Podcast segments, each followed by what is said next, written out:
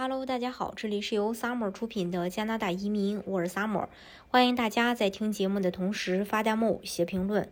想了解更多的移民资讯，可以加微信二四二二七五四四三八，或者是关注公众号“老移民 Summer”，关注国内外最专业的移民交流平台，一起交流移民路上遇到的各种疑难问题，让移民无后顾之忧。安省呢，要针对就业环境推出大政策。省政府在周五的时候推出了新的工作方案，如果顺利通过的话，安省数百万雇员每个周末都会有三天的假期。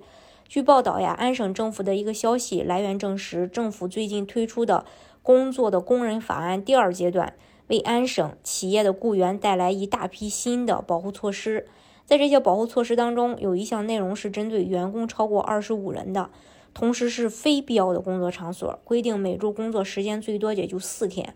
四天工作制的概念，也就是员工新的工作时间与平时时间相同，但工作时间是四天内完成，而不是五天。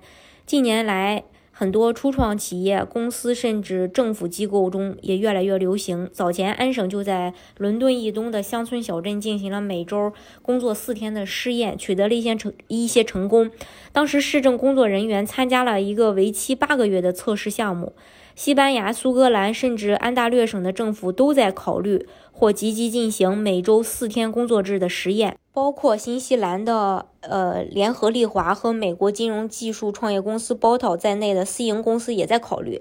冰岛早在2015年就开始推行这一个概念，约有2500名政府、医院、警察的工作人员参与其中。他们在四天内工作40小时，获得相同的报酬。研究结果表明，他们的工作效率和生产率要么保持不变，要么有所提高。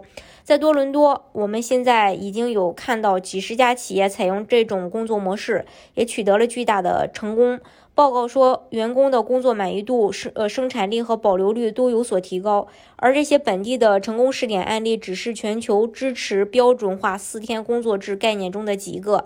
长达三天的周末，对于睡眠不足、工作过度、压力巨大的安省居民来说，无疑是诱人的。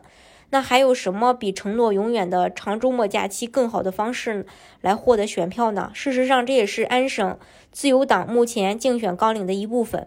根据早前报道，安省自由党领袖表示，随着大流行期间对工作生活平衡看法发生变化，他认为是时候争取一天，呃一就是一下四天工作制了。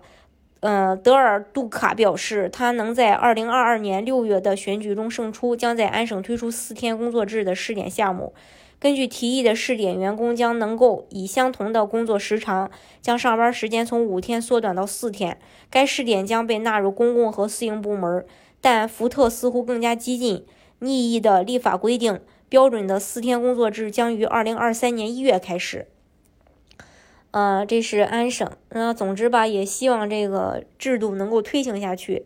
移民安省的方式有很多种，比如说安省的雇主担保、企业家类移民、紧缺类职业，大家可以根据自己的实际情况来选择最适合你的项目，获得身份。今天的节目呢，就给大家分享到这里。如果大家想具体的了解加拿大移民政策的话，可以加微信二四二二七五四四三八，或者是关注公众号“老移民 summer”。